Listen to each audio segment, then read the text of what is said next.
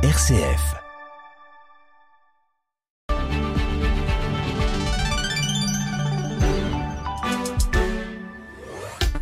À 18h10, c'est dans le 18-19 ce soir une bière savoyarde bien fraîche, une pièce de théâtre sur la colère en Drôme et la noix de Grenoble.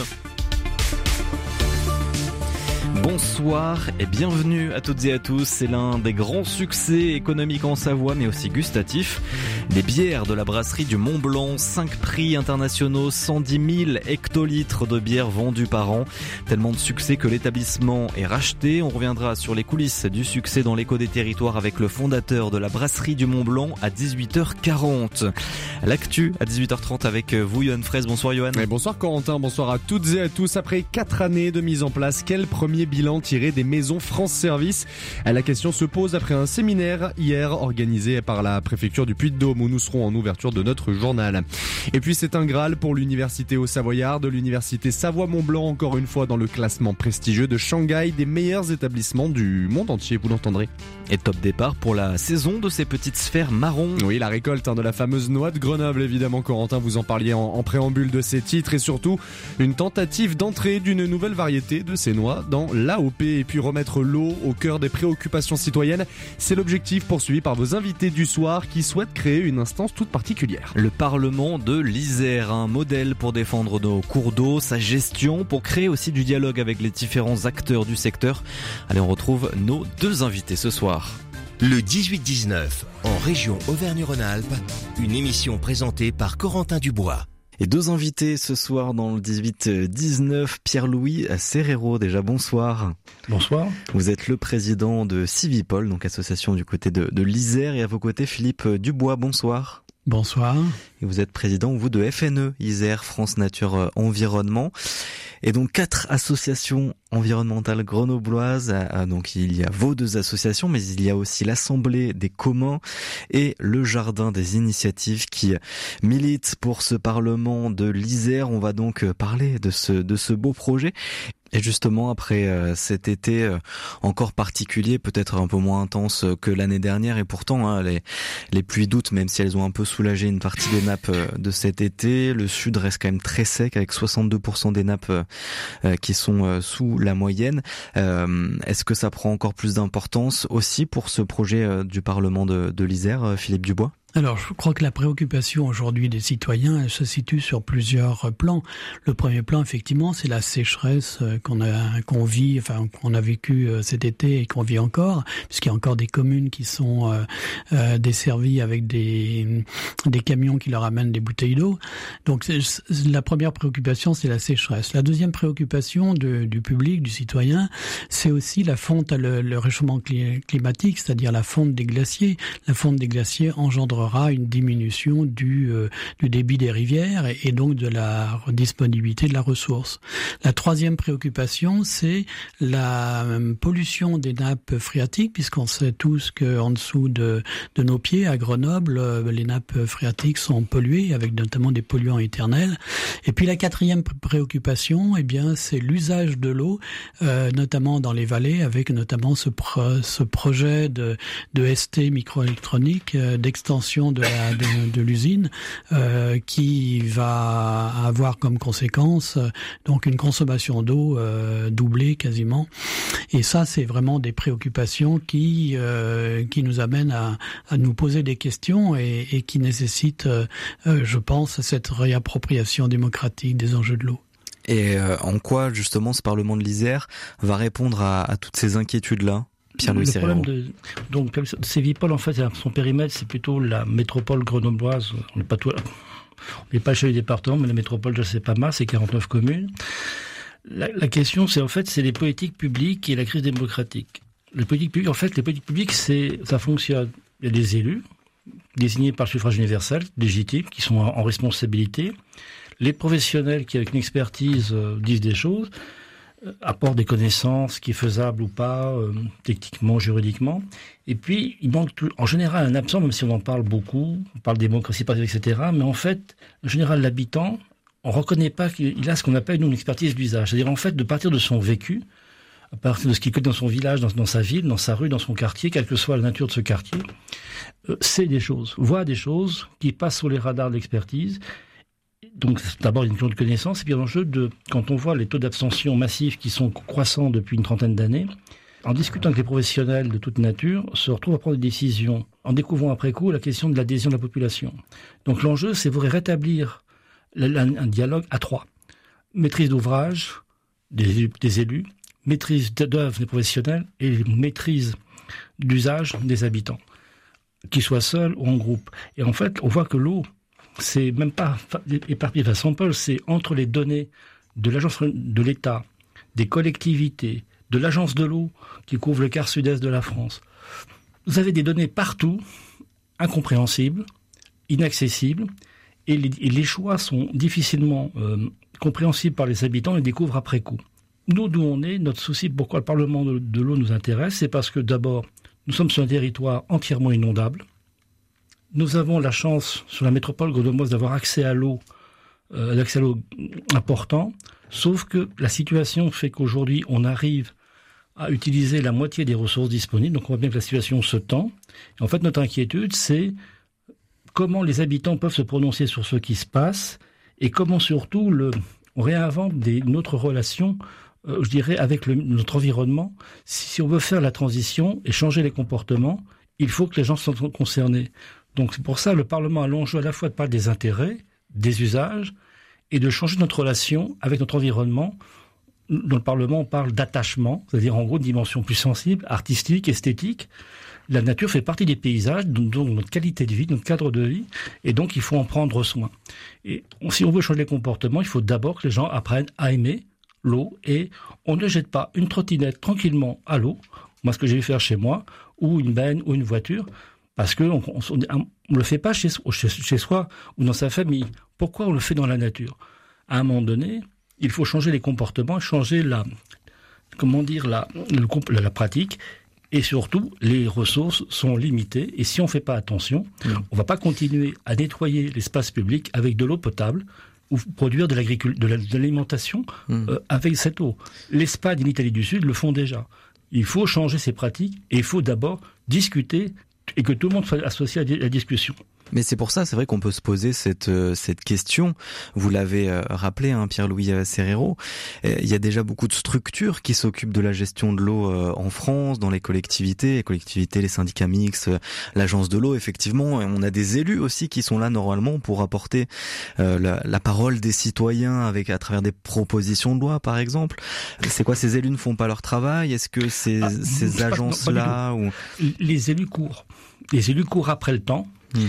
Parce qu'en fait, c'était pas les étudiants de l'école d'architecture qui ont travaillé à un moment donné ont fait un schéma entre l'agence de l'eau, l'ARS, le SIMBI, euh, la régie de l'eau de la métropole grenobloise. On peut, vous pouvez avoir une dizaine d'organisations qui travaillent là-dessus et avec des responsabilités très très dispersées.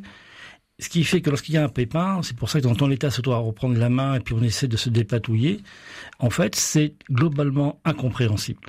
Et en fait, même les institutions, il y a, il des, peut y avoir des chevauchements, des, des conflits de compétences, des, ça suppose de la coopération, et cette coopération structurellement n'existe pas. Donc je dirais, donc il y a l'enjeu de, de pousser à ça, et on se dit que l'une des solutions, c'est la parole habitante, la parole citoyenne, c'est-à-dire au bout du bout, les gens concernés par le service rendu sont seraient de nature à inciter à la coopération, à, à mettre les gens, les parties prenantes en présence. Donc je dirais il faut que si les habitants qui sont les plus nombreux au bout, du bout étaient dans la danse, se sentaient concernés, on aurait plus de chances de repérer des choses, d'avoir des, informations et des compréhensions. Les intérêts sont légitimes. Et par contre, si on veut négocier et obtenir quelque chose d'acceptable, il faut se parler avant. Et il y a, cet, espace de parole n'existe pas. Il y aurait qui concrètement dans ce Parlement? Il y aurait combien de personnes et pour quelle légitimité aussi?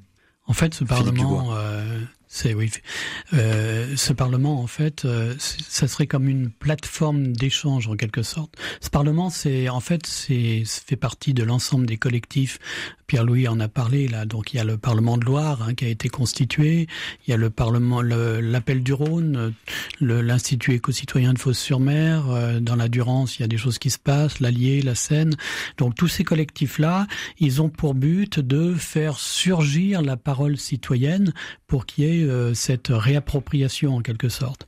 Et cette réappropriation aujourd'hui, elle doit, elle ne peut se faire qu'à partir d'une d'une claire d'une clairvoyance sur les données existantes sur l'eau qui aujourd'hui sont éparpillées, ainsi que la gestion. Donc en fait, par définition, ce Parlement, il est ouvert à tout le monde, aussi bien le citoyen lambda, les, les entreprises, les collectivités, les associations, etc., euh, etc. Il est ouvert vraiment à tout le monde.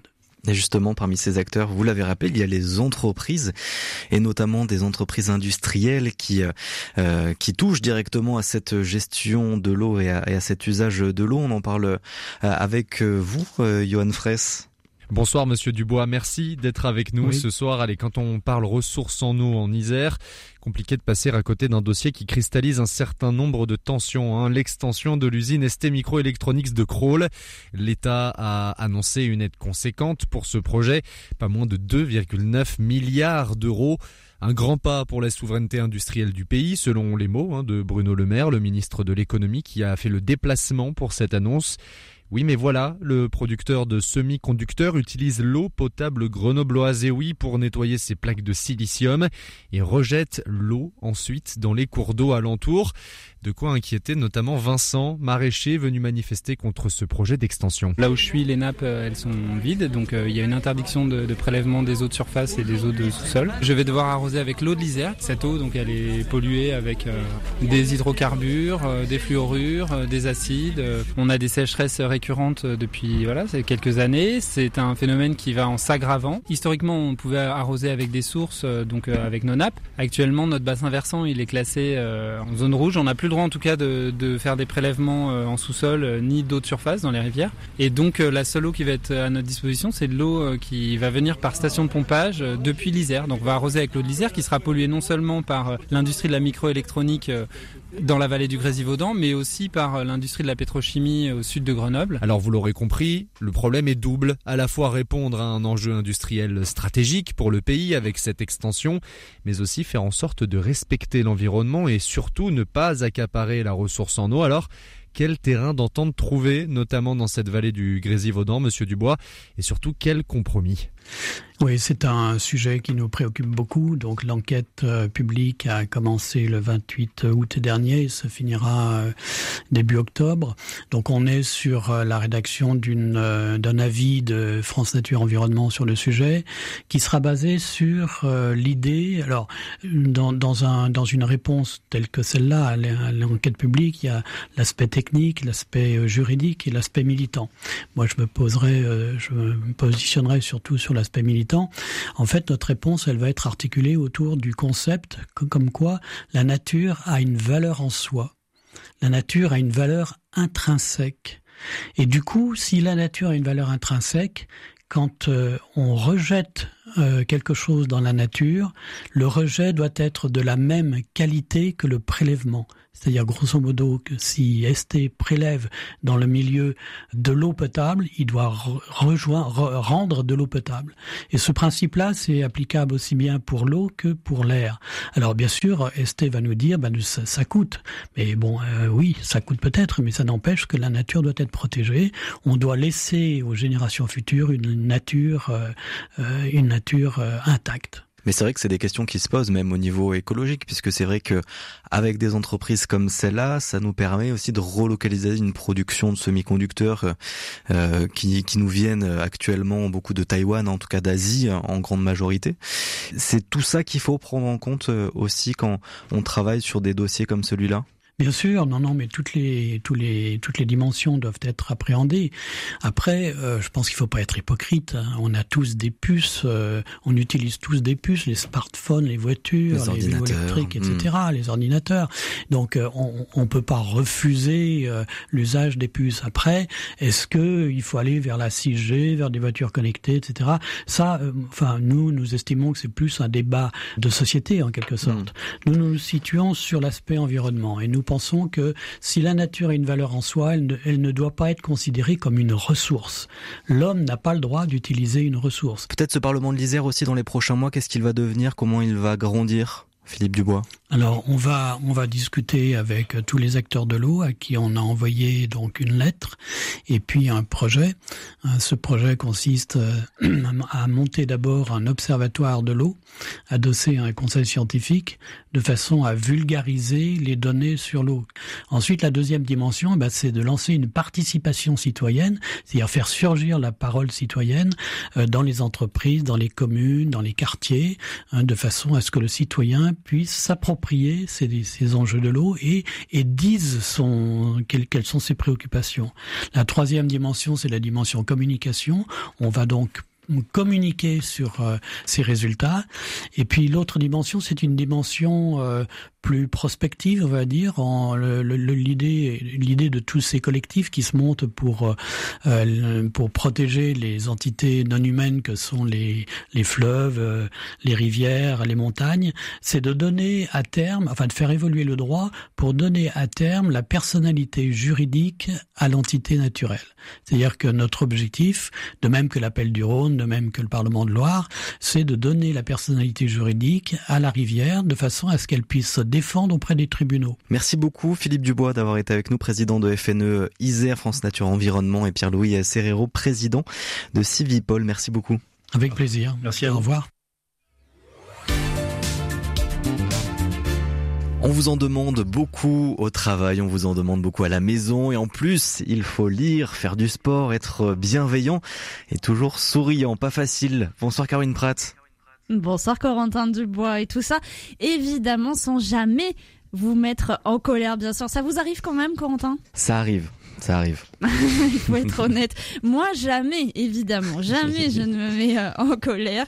Euh, si, évidemment que si, et, et, je peux être assez affreuse, même m'étonner sur la manière dont je peux, euh, comme ça, exploser d'un coup. On va parler colère ce soir. Et pourquoi parle-t-on colère? Je ne vous ai rien, rien fait, moi, Caroline. Pas encore. non, on parle colère parce qu'il y a un très beau spectacle qui est à voir en ce moment ah. un peu partout dans la région, qui est passé en Drôme il y a une semaine. Ça s'appelle Ma non-violence ordinaire. C'est d'une voix qu'on connaît bien sur RCF puisqu'elle est en charge de microphone francophone. Erika Leclerc-Marceau, vous connaissez son accent. Elle est d'origine euh, québécoise. Elle a été euh, formée d'une part au journalisme, d'autre part à la comédie parce qu'elle est diplômée euh, de l'école nationale de l'humour de Montréal, mais aussi à la communication euh, non violente et les trois réunis en font un spectacle qu'il faut absolument aller voir. On se régale, c'est en fait euh, une enquête, des rencontres avec plusieurs intervenants qu'elle joue elle-même sur scène et où on découvre les mécanismes. Pardon, mais un spectacle sur nos colères, ça donne pas très envie comme ça, Caroline? Ah bon? Et pourtant si, j'avoue c'est c'est pas très vendeur en réalité. Euh, c'est surtout très tendre avec euh, nos imperfections. Alors vous Corentin, vous n'en avez pas évidemment, vous êtes euh, parfait. Quand même. En réalité, tout le monde a des imperfections et ce qui est extraordinaire, c'est qu'on arrive à en rire avec les autres et rire hmm. de soi-même.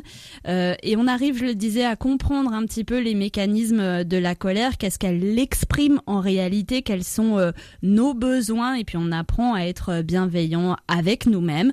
Euh, parfois, effectivement, euh, on a envie d'être ses collègues euh, parfaits, ses parents parfaits, et puis on n'y arrive pas. ça sort dans tous les sens.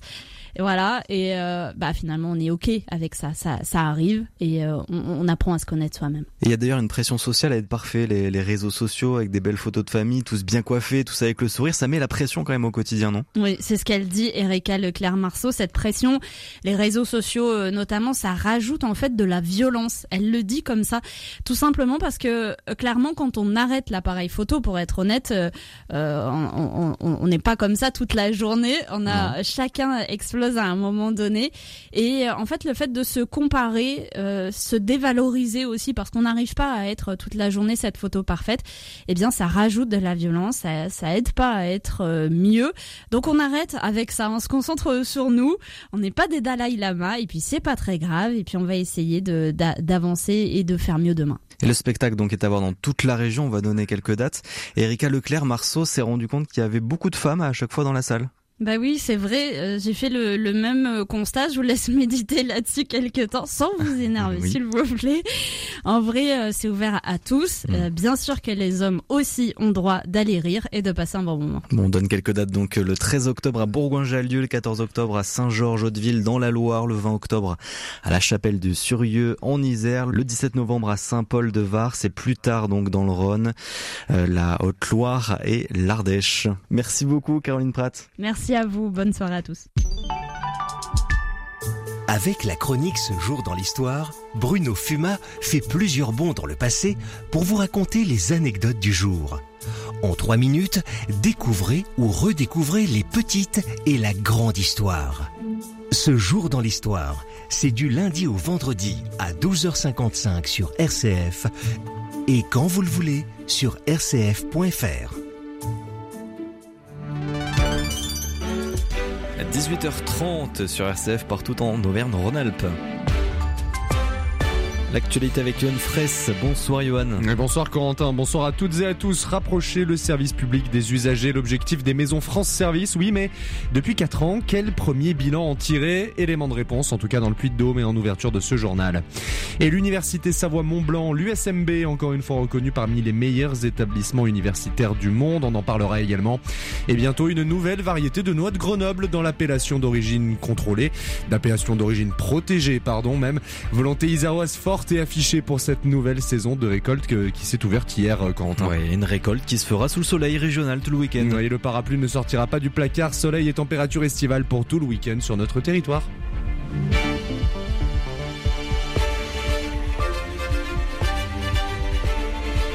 En 4 ans, plus de 2000 d'entre elles ont été implantées en France. Oui, être un guichet, un guichet unique et efficace pour toutes les démarches, c'est dans cet esprit hein, qu'ont été créées les, les, maisons France Service. Et pour faire un point d'étape, un séminaire était organisé hier par la préfecture du Puy-de-Dôme. Plus d'efficacité pour les uns, symbole de l'étiolement des services publics pour les autres. À Oliergue, dans le Puy-de-Dôme, le constat est plutôt positif, Adrien Marot. Ici, le succès des lieux ne souffre d'aucune contestation. Euh, la maison permet même un accès plus facile au numérique. Arnaud Provenchère, maire d'Oliergue. Elle est très très sollicitée. On a aussi un accord entre la commune et la maison France Service euh, pour euh, aider finalement les personnes qui sont un petit peu éloignées du numérique, pour les aider à prendre rendez-vous, par exemple chez le chez le docteur. Sur place, des usagers bien contents dans le local. À l'ère du tout numérique pour les démarches administratives, France Service est un vrai soutien pour Daniel, 80 ans. Si elle n'était pas là, je je pourrais pas continuer.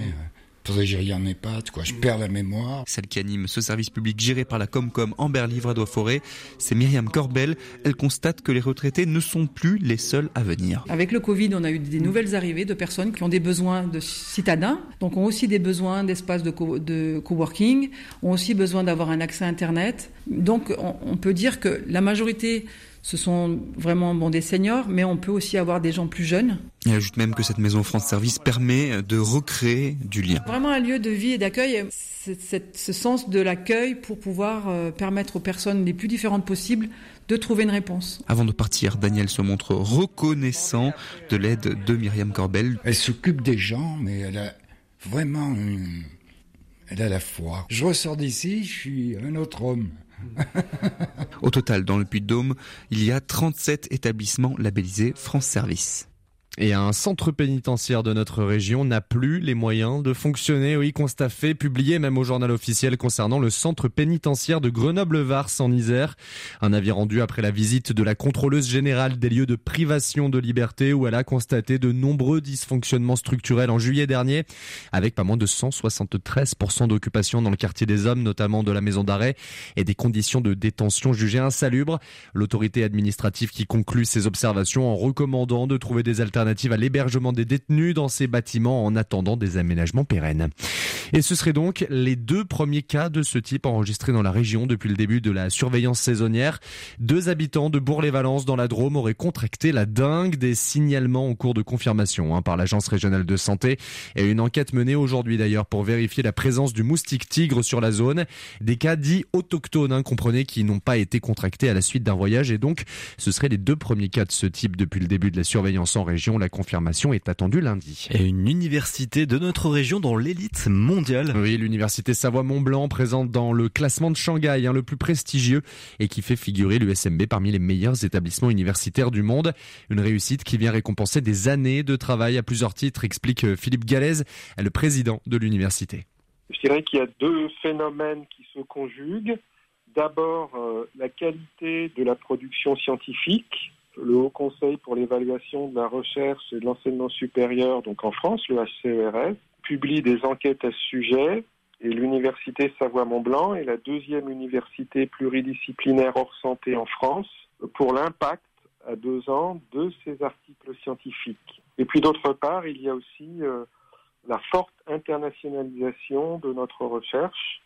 Hein, à peu près 70% des, des, articles scientifiques que nous publions contiennent des co-auteurs euh, étrangers. Et seuls 27 établissements français figurent parmi le classement de Shanghai publié chaque mois de septembre et prendre de l'altitude pour prendre du recul sur la situation des femmes en milieu rural. Oui, avec une question, comment mieux protéger leurs droits? Une convention signée cet après-midi entre l'Association des maires ruraux de France et la Fédération nationale regroupant les centres d'information des droits des femmes et des familles pendant donc le congrès de la MRF, hein, on en parlait, qui se tient à l'Alpe d'Huez. Enjeu prioritaire, mieux les informer donc sur leurs droits, mais surtout, surtout savoir trouver de l'aide lors d'une situation de violence.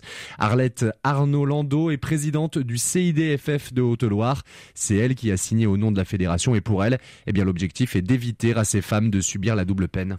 C'est justement qu'elles sont encore plus sujettes à la précarité, elles sont plus sujettes au chômage, à des contrats partiels, elles ont aussi euh, des difficultés de mobilité, bien sûr, et lorsqu'elles sont victimes de violences, eh elles sont encore plus en difficulté parce qu'elles veulent l'anonymat, ce qui est normal, parce que le milieu associatif est faible, parce qu'elles elles ne savent pas comment se diriger. Par exemple, on a un féminicide, alors que les femmes sont beaucoup moins nombreuses hein, dans le milieu rural, eh bien le taux de féminicide est beaucoup plus important, je crois que c'est 60%. donc on a besoin d'aller au plus près d'elles pour leur dire quels sont leurs droits. Et le coup d'envoi officiel maintenant de la récolte des noix de Grenoble a été donné hier hein, après une saison difficile marquée par la concurrence étrangère et des conflits au sein de la profession. Et eh bien les producteurs espèrent une meilleure récolte que l'an dernier et espèrent aussi pouvoir faire entrer une nouvelle variété dans l'AOP. Écoutez Grégoire Limon du comité de la loi de Grenoble. On va essayer de faire entrer une nouvelle variété, la Ferneur, qui est une variété qu'on a pu travailler euh, déjà depuis une bonne quinzaine d'années euh, sur la région, qui, correspond à notre terroir, qui correspond à notre identité, car elle est très proche euh, des variétés existantes dans l'appellation. Producteurs aussi, c'est important pour eux de vivre du travail qu'ils font. Et aujourd'hui, la Ferneur répond aussi à ce besoin parce que effectivement, il y a des rendements un peu supérieurs, un calibre supérieur, parce que toutes les petites noix aujourd'hui, on a du mal à les valoriser. Aujourd'hui, cette Ferneur fait moins de sous-calibre, donc ça permet vraiment que pour eux, ils aient euh, une rentabilité améliorée, euh, un produit fini qui correspond aussi à leur valeur parce que euh, c'est un produit qui rentre dans l'identité de la noix de Grenoble. Et donc pour eux, je pense oui qu'à terme c'est un plus aussi bien au niveau commercial mais au niveau de la production. pour la rentabilité des producteurs, il faut quand même pour la filière qu'un producteur vive de, son travail. Donc c'est très important de, de penser à tous à tous ces aspects. Et la France retient toujours son souffle après la blessure d'Antoine Dupont avec le 15 de France de rugby. Oui, une fracture à la mâchoire opérée, hein, mais le chirurgien des Bleus n'a toujours pas donné son feu vert à son retour à la compétition, normalement prévu d'ici au quart de finale hein, de la Coupe du Monde. Et un homme doit avoir un avis plus précis que de simples suppositions médicales dans notre région. Il s'agit de Nicolas Danse, médecin généraliste à Monistrol-sur-Loire. Il fait partie des 23 médecins de match de la Coupe du Monde de rugby. Il a vécu l'événement de l'intérieur. Un rôle essentiel, d'autant plus que les chocs peuvent être importants. Écoutez-le. Nous, il faut qu'on garde un petit peu notre sérénité parce qu'on doit absolument visionner certaines zones de contact ou zones de rock lorsqu'on suspecte un choc à la tête notamment. Donc voilà, donc on peut pas forcément participer à la fête ni regarder le match dans son ensemble. Il faut qu'on soit concentré sur certaines zones de jeu pour suivre les joueurs qui sont susceptibles d'avoir une commotion cérébrale. Il y en a un qui est au bord du terrain avec une petite euh, tablette avec un assistant vidéo qui suit un petit peu le match en direct et qui regarde les actions euh, du bord du terrain.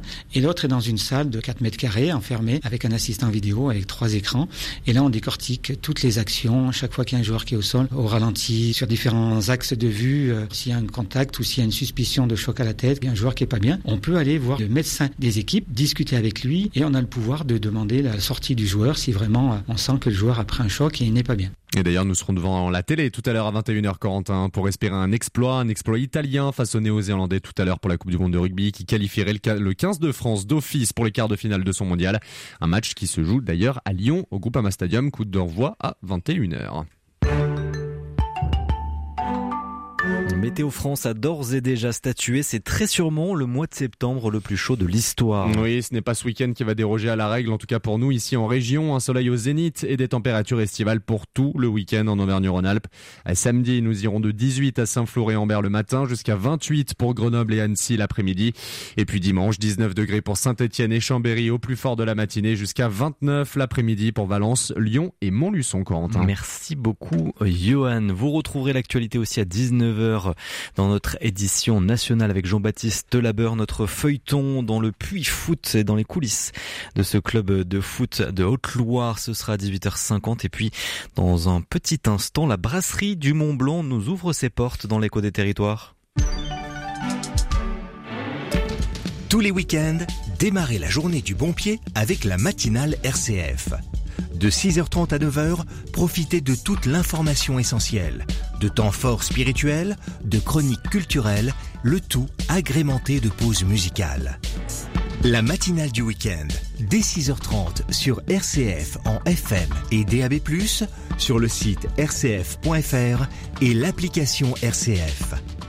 Halte spirituelle, c'est une invitation à découvrir les réponses que la foi chrétienne peut apporter à nos préoccupations communes. C'est aussi l'occasion de réfléchir à ce que le mot croire signifie, en se nourrissant de l'expérience de ceux qui nous ont précédés sur le chemin de la foi. Retrouvez Halte spirituelle du lundi au vendredi à 13h45 et 20h45. 18h41, l'heure de votre échappée en région et dans moins de 10 minutes on retrouve dans les vestiaires de foot notre reporter, les vestiaires de National 2 du club altiligérien Le Puy Foot 43. Cédric Bonnefoy a suivi la préparation des joueurs et vous partage les coulisses de ce sport dans moins de 10 minutes pour notre dernier épisode du feuilleton de la semaine. Mais d'abord pour ouvrir cette échappée en région, l'écho des territoires et direction ce soir la Savoie. Si le département est connu pour ses fromages et ses couteaux, il a rajouté il y a 20 ans une nouvelle corde à son arc, la bière. Et oui, la brasserie du Mont Blanc à la mode Servolex, c'est 5 prix internationaux, 110 000 hectolitres de bière vendus par an, soit un demi à la seconde. Mais c'est aussi un rachat annoncé il y a quelques jours par le groupe Duvel Murtgat. Autant de sujets que vous abordez avec votre invité Violaine Ré, Sylvain Chiron, le fondateur de la brasserie du Mont Blanc. Sylvain Chiron, bonjour. Eh bien, bonjour. On va parler de cette brasserie, votre brasserie euh, du, Mont Blanc. Avant ça, je voudrais qu'on parle de, sa fondation, de ses origines, qu'on repose un petit peu le décor pour ceux et celles qui ne vous connaîtraient malheureusement euh, pas encore. Vous, à l'origine, vous venez plutôt d'une famille de pastiers que de brasseurs. Oui, c'est ça. En fait, euh, j'étais plus né pour faire des trous dans les coquillettes, moi, normalement, que pour faire de la bière, puisque euh, ma famille, du côté de ma mère, c'est les pâtes plus crues, et du côté de mon père, c'est les pâtes alpines à Savoie, très connues, bien sûr, dans nos belles montagnes pour les, petites pâtes carrées, les creusets. À la base, c'était pas vraiment mon destin, mais bah, la vie est faite d'imprévus, et heureusement d'ailleurs.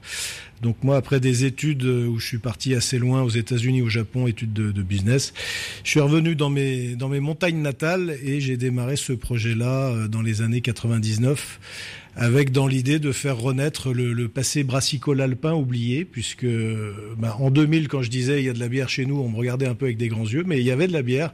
Il y avait beaucoup de brasseries en pays de Savoie et même ailleurs d'ailleurs. À Chambéry, la brasserie Jorsin, où moi mon père s'est baladé en culotte courte euh, au début du siècle. Et il y avait une brasserie la plus grosse de la région, qui était la brasserie du Mont Blanc, qui se trouvait à Salange. Donc en fait, on a, on l'a un petit peu oublié, mais nous sommes une terre de bière. C'était un peu fort de ce constat-là que que je me suis lancé dans cette belle aventure, oui, dans, les, dans les années 2000, euh, avec dans l'idée de faire renaître euh, de ses cendres la brasserie du Mont Blanc d'antan, euh, qui avait fermé dans les années 50, comme, comme beaucoup d'autres malheureusement, puisque il y avait eu à ce moment-là une sorte de concentration très forte, où les brasseries étaient soit rachetées par des grands groupes, que ce que sont devenus les grandes multinationales et les mastodontes mondiales d'aujourd'hui, soit elles ont fermé. Et c'était le cas malheureusement de la brasserie du Mont Blanc qui a fermé ses portes un petit peu après les années 50. Donc à votre retour en France, il y a une période plus autour de la distillerie, je crois, dans la, Drôme provençale, pas loin de Grignan. Et puis après, il y a cette formation justement à la brasserie. Vous avez été formé en Belgique. C'est ça, en fait. Alors, je, je peux vous faire toute l'histoire, mais effectivement, quand j'ai fini mon master au Japon, je suis revenu en France et j'ai d'abord euh, commencé une, une, aventure professionnelle en Drôme provençal euh, avec le rachat d'une distillerie qui s'appelle Ekbel, qui est assez peu connue dans nos montagnes, mais très connue dans le sud-ouest de la France et qui est une distillerie très particulière parce qu'elle était dans l'enceinte d'un monastère trappiste, le monastère d'Ekbel, à côté de, de, Montélimar, pour ceux qui connaissent. Euh, et puis après est née l'idée de faire une bière trappiste, en fait. Bon, la communauté a pas suivi euh, et, et j'ai gardé l'idée. J'ai dit, ben, je vais retourner dans mes montagnes, non sans un certain plaisir d'ailleurs, parce que moi je suis un enfant du pays. Et c'est là que j'ai eu un petit coup de pouce, bah, pour le coup du Père Abbé, qui m'a ouvert les portes de deux monastères en Belgique, qui étaient Orval et Rochefort d'ailleurs, chez qui j'ai rencontré des gens qui font ce métier-là et qui le font bien depuis de nombreuses années et qui eux m'ont ensuite présenté euh, des brasseurs en Belgique, dont euh, un monsieur qui s'appelle Benoît Guevart et qui se trouve être euh, un membre de l'ancienne équipe dirigeante de, de la brasserie du Velmorgat. Et c'est eux qui nous ont amené tout le savoir-faire, toutes les premières recettes, et c'est comme ça que c'est comme ça que j'ai commencé, puisque je savais faire des pâtes, mais je savais pas faire de la bière. Donc j'ai eu quand même des, maîtres plutôt de grande qualité en la matière, et on a commencé en juin 2000, je crois, de mémoire, avec la blanche du Mont Blanc et la blonde du Mont Blanc, qui ont été proposé aux, aux, gens du coin d'abord, puisque c'était évidemment très local et c'était une idée un peu saugrenue, puisque quand on allait voir un patron de supermarché ou un patron de bar dans les années 2000 en lui disant il faut faire la bière de chez nous, il nous regardait un peu avec des grands yeux euh, en disant maintenant mais on a du reblochon, des opinels, des crozets, mais la bière c'est pas de chez nous. Donc on a mis longtemps à les convaincre, une bonne dizaine d'années. Et puis, euh, à partir de, des années 2010, les gens ont commencé à s'intéresser à la bière, à s'intéresser à ce qu'ils qu buvaient comme bière. On a eu un premier titre mondial euh, sur la rousse du Mont Blanc qui a été élu meilleure bière ambrée au monde. Donc ça évidemment que ça a été euh, beaucoup d'énergie déjà dans la brasserie puisque ça faisait dix ans qu'on ramait et euh, le succès de la brasserie a commencé à s'établir pour arriver aujourd'hui à, une brasserie qui, est connue, euh, alors on va pas dire mondialement, mais certainement en France, euh, par tous les Français. En montagne, on dit que pour aller au sommet, il faut faire des petits pas. Donc on, est un petit peu sur cette, cette stratégie et cette philosophie. Justement, vous parliez de petits pas. Là, il y a quelques jours, vous avez annoncé un grand pas avec ce rachat de la brasserie du Mont Blanc par ce, ce groupe et cette bière bien connue euh, belge Duvel. C'est 150 ans euh, d'existence et, et d'histoire, hein, c'est un, un, grand patrimoine aussi. Est-ce que c'est un divorce avec les pays de Savoie ou c'est un mariage avec la Belgique, cette histoire? C'est ni l'un ni l'autre. c'est un mariage d'amour et de raison. D'abord, la bière du Mont Blanc était un petit peu belge dès le début, puisque ce que, je vous disais, c'était, déjà le groupe Duvel Mordgat qui m'avait aidé il y a une vingtaine d'années, et l'oncle de Michel Mordgat, avec qui je discute maintenant, qui, m'avait mis le pied à l'étrier. Donc finalement, c'est, c'est, presque un mouvement naturel. Après, c'est, c'est un mariage de raison pour la brasserie du Mont Blanc, puisque on arrive un petit peu au bout de ce qu'on sait faire euh, tout seul avec nos petits bras, on va dire. C'est-à-dire que c'est déjà incroyable d'être arrivé à, à ce niveau-là. La, la, phase d'après, ça consiste à vraiment mettre en place une distribution au niveau national et je dirais faire passer la brasserie à l'âge adulte. Finalement, elle n'a que 20 ans, la brasserie. C'est une petite jeunette encore. Il faut des compétences, il faut des moyens, il faut un tas de choses que on n'a pas forcément euh, nous. Donc, euh, on s'est mis en recherche du meilleur partenaire possible. On en a croisé beaucoup. Et puis, au fur et à mesure des discussions avec euh, Michel, euh, là, il nous est apparu que c'était euh, le, le, bon moment pour nous, puisqu'on arrive un petit peu au bout d'un cycle. C'est assez incroyable de se dire que des, des, des brasseurs belges d'une telle renommée s'intéressent à une petite brasserie française savoyarde qu'on l'on a créé euh, il, y a, finalement que 25 ans. Et je m'en réjouis parce que c'est une entreprise qui le mérite et, les équipes qui en font partie le, le méritent aussi. Vous avez 60 personnes à la brasserie du Mont Blanc et deux commerciaux eh bien, la filiale française euh, du groupe Duvel Mordgat, c'est 80 personnes, euh, principalement sur le commerce. Si je prends les chiffres d'affaires, le chiffre d'affaires 2022, 582 millions d'euros en ce qui concerne donc euh, Duvel, ouais. ça, ça, fait peur. On a peur d'être absorbé malgré tout. Vous le disiez, vous aimez les petits pas, aller doucement. Ouais. C'est une brasserie qui est jeune. Là, ce tourbillon, est-ce que vous avez peur qu'il soit trop gros? Alors non, j'ai absolument pas peur parce que j'y ai beaucoup réfléchi. Euh, le groupe Duvel Mordgat, c'est 20 fois la taille de la brasserie du Mont Blanc mais c'est 300 fois plus petit que les mastodontes du secteur que je ne nommerai pas, mais que tout le monde connaît. Donc c'est une entreprise qui est familiale, qui partage exactement les mêmes valeurs que nous. C'est-à-dire quand on a une entreprise familiale et non pas avec des banquiers derrière, on peut prendre le temps de se développer euh, tranquillement, de respecter euh, ce qui a été fait, de respecter les gens qui travaillent. Euh, et puis, c'est un groupe, c'est plus un groupe de brasseries d'ailleurs, qui a construit tout son succès sur la qualité de ses produits. Donc en fait, on parle exactement le même langage, puisque moi, la brasserie du Mont Blanc, je l'ai construit là-dessus depuis le début. C'était l'origine. Alors on est cinq fois champion du monde. Il faut croire que je dis pas, je dis pas non plus que des que des fables. en tout cas, on y a mis beaucoup d'énergie, eux aussi. Donc non, ça me fait pas peur. C'est pas du tout une une, absorption justement. Hein. C'est un mariage où un plus un fait trois. On a, on a fait un peu appel à un grand frère qui va venir nous aider à nous, donner un bon coup de main. Et vous allez rester d'ailleurs actionnaire évidemment de cette euh, brasserie. Peut-être dernière question que tout le monde se pose malgré ah tout. La bière, c'est 90% d'eau. La vôtre, elle vient euh, du, Mont Blanc, du Mont Blanc, exactement. La recette va changer ou est-ce qu'on trouvera toujours la même bière à l'intérieur des bouteilles brasserie du Mont Blanc alors je peux vous garantir, bon déjà comme vous l'avez dit, moi je reste dans l'aventure, hein, donc euh, c'est déjà un gage de pérennité. La bière du Mont Blanc a toujours été brassée à l'eau des glaciers du Mont Blanc et elle va le rester, donc ce qui sous-entend qu'elle va continuer à être brassée de toute façon euh, là où elle l'est aujourd'hui et c'est aussi euh, une très bonne nouvelle pour la région puisque ça va créer encore beaucoup d'emplois, payer plus de taxes locales, etc. Et pour ce qui est des recettes, bah, on est cinq fois champion du monde, donc je pense qu'ils vont surtout essayer de, de rien changer. Hein. Merci beaucoup de nous avoir à la fois raconté euh, ce parcours, ce passé, puis ce futur aussi euh, de cette euh, brasserie du Mont Blanc. Merci beaucoup Sylvain Chéron. Eh ben, merci à vous et à bientôt, peut-être dans dix ans de nouveau pour voir où on en est, mais je pense que ce sera sympa. La brasserie va continuer aussi de diversifier son activité puisqu'elle distille aussi du whisky et du gin du Mont Blanc évidemment. Le 18-19, le feuilleton de la semaine. Dernier épisode de notre euh, feuilleton dédié à la préparation estivale du Puy Foot 43. Et aujourd'hui, place à la jeunesse. Comme euh, plein de clubs professionnels, il dispose de plusieurs catégories de joueurs et de jeunes joueurs. Objectif, les intégrer à terme dans l'équipe Fagnon. Pour les habitués, la rentrée au football n'est pas en septembre, mais bien en plein milieu du mois d'août. Reportage de Cédric Bonnefoy dans notre dernier épisode du feuilleton. En plus de l'équipe Fagnon et des féminines, le Puy Foot se veut également être un incubateur des jeunes talents de la Haute-Loire. Et ça tombe bien puisqu'aujourd'hui c'est la rentrée des jeunes joueurs. Et ça commence d'entrée avec des tests avec Théo et Hugo, les deux préparateurs athlétiques du club.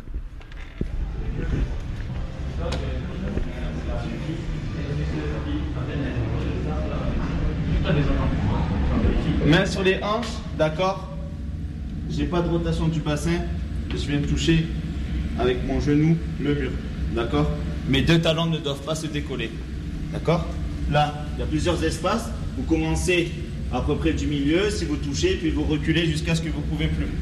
Tu touches? Ok, vas-y, recule. Refais. Droit. Pourquoi vous leur faites faire des tests de cheville quand ils reprennent? Voir les mobilités, voir les points forts et les points faibles de, chaque joueur pour qu'au fur et à mesure de la saison, ils aient un protocole afin d'éviter notamment tout ce qui est blessures, etc. Et ces blessures musculaires ou articulaires, justement pour. Parce que ça, ça se perd pendant les vacances Ça se perd pendant les vacances. Si on ne le travaille pas, peut vite devenir une faiblesse et pas une force.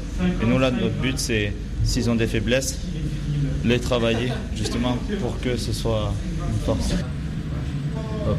70. C'est bon. Pourquoi vous les faisiez quand ils reviennent de vacances? C'est pour avoir une petite idée de leur forme. Dire ceux qui ont un peu mangé, ceux qui sont un peu en moins bonne forme. Et après, on fait des tests une fois par semaine en principe pour voir là où on en est, ceux qui stabilisent, ceux qui bah, perdent un peu de poids. Et ceux qui aussi, parce qu'il y en a qui devraient en reprendre pour être euh, à une bonne IMC. Et donc euh, voilà, c'est important pour ça. Ça veut dire que même si c'est des jeunes, ils sont un peu suivis, un peu comme les joueurs de l'équipe euh, première. Ah bah, c'est important parce que une surcharge de poids, ben, ça peut chez certains entraîner des blessures et donc voilà. Hein. On s'est mis dans une pièce à côté parce que les jeunes sont en train de se changer. Quel bilan vous faites de ces petits tests physiques que vous leur avez fait faire? C'est plutôt positif parce que mine de rien, après une reprise, c'est jamais évident. Les footballeurs en général n'ont pas trop de mobilité et de souplesse et là je suis vachement étonné. On essaye de mettre des choses en place, on essaye de mettre des protocoles en place pour qu'il y ait le plus grand suivi possible pour les joueurs, ne pas les laisser à part, leur faire sentir qu'ils sont suivis, qu'au Puy Foot 43, il y a de la qualité. C'est idéal et obligatoire, à mon sens, pour la performance des joueurs. Et on va aller les voir maintenant sur le terrain. Jérémy Sahuc. Et vous êtes Responsable de la formation et la préformation au Puy. On est ici au premier entraînement de l'année pour les U18. C'est quoi l'objectif de cette première séance? C'est d'abord de reprendre un petit peu les sensations, de retoucher un petit peu le ballon, de retrouver des garçons qui ont eu un programme individuel avec une base aérobie à faire. Donc voilà, c'est une reprise en douceur, on va dire, de remettre les compteurs à zéro, de se retrouver et puis de préparer la suite. Parce que pendant les vacances, c'est vacances, mais pas qu'il y a aussi des exercices à faire. Ouais, pendant les vacances, ils ont un programme de 15 jours à faire où ils ont une course à peu près tous les deux jours à effectuer. Ils nous envoient la capture d'écran euh, qu'ils ont faite avec leur téléphone pour attester qu'ils ont bien couru, la moyenne de, vitesse et, voilà les, les, différentes données qui nous intéressent pour être sûr qu'ils arrivent ici et qu'on soit tout de suite prêt à, toucher le ballon. Aujourd'hui, il y a des joueurs qui sont absents, ça c'est encore toléré, mais il faut très vite que tout le monde soit là finalement. Ouais, très vite, il va falloir que tout le monde reprenne l'entraînement parce qu'on on attaque quand même relativement tôt, aux alentours du 10 septembre.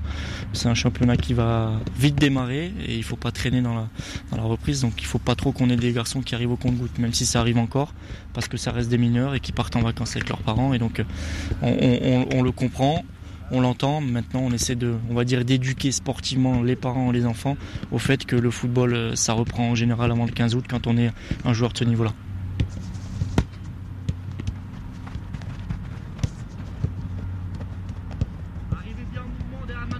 Et pour cet exercice, les jeunes doivent alterner entre passe et exercice de coordination. À volonté, l'échelle de rythme, faites comme vous voulez. Vous variez par contre. Allez, dans l'espace avant. Dans l'espace avant, la passe. On puisse rapidement enchaîner en deux. Voilà.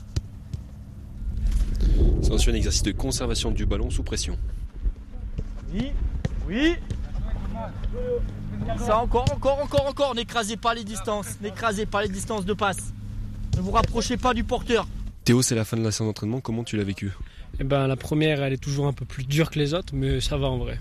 C'est un peu chaud, mais ça va. Ça va le faire. Pour toi, c'est quoi l'objectif de ta préparation là jusqu'au début du championnat? L'objectif de ma prépa, c'est vraiment pas d'être performant au début.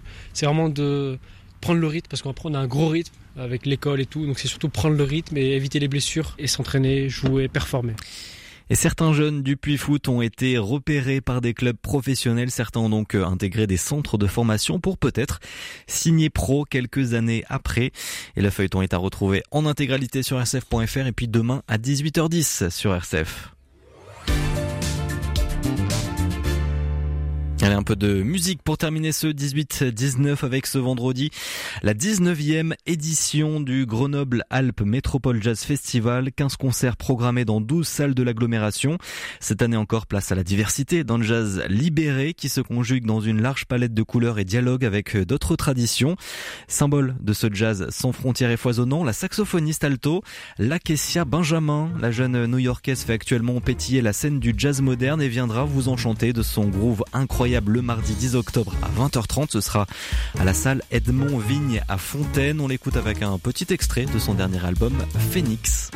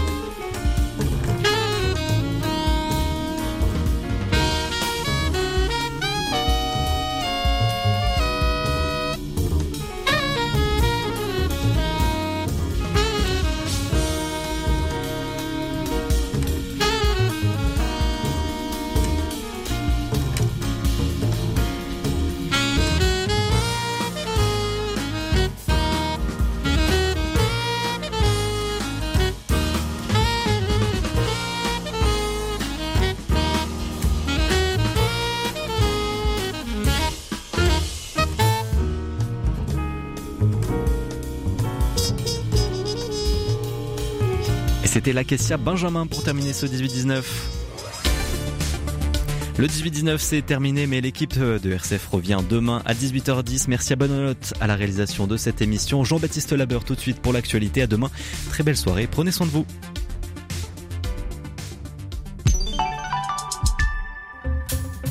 Planisphère, c'est votre rendez-vous géopolitique sur RCF. Chaque vendredi, des historiens, des géographes, des géopoliticiens, des journalistes ou des acteurs des relations internationales prennent le temps d'expliquer les soubresauts du monde.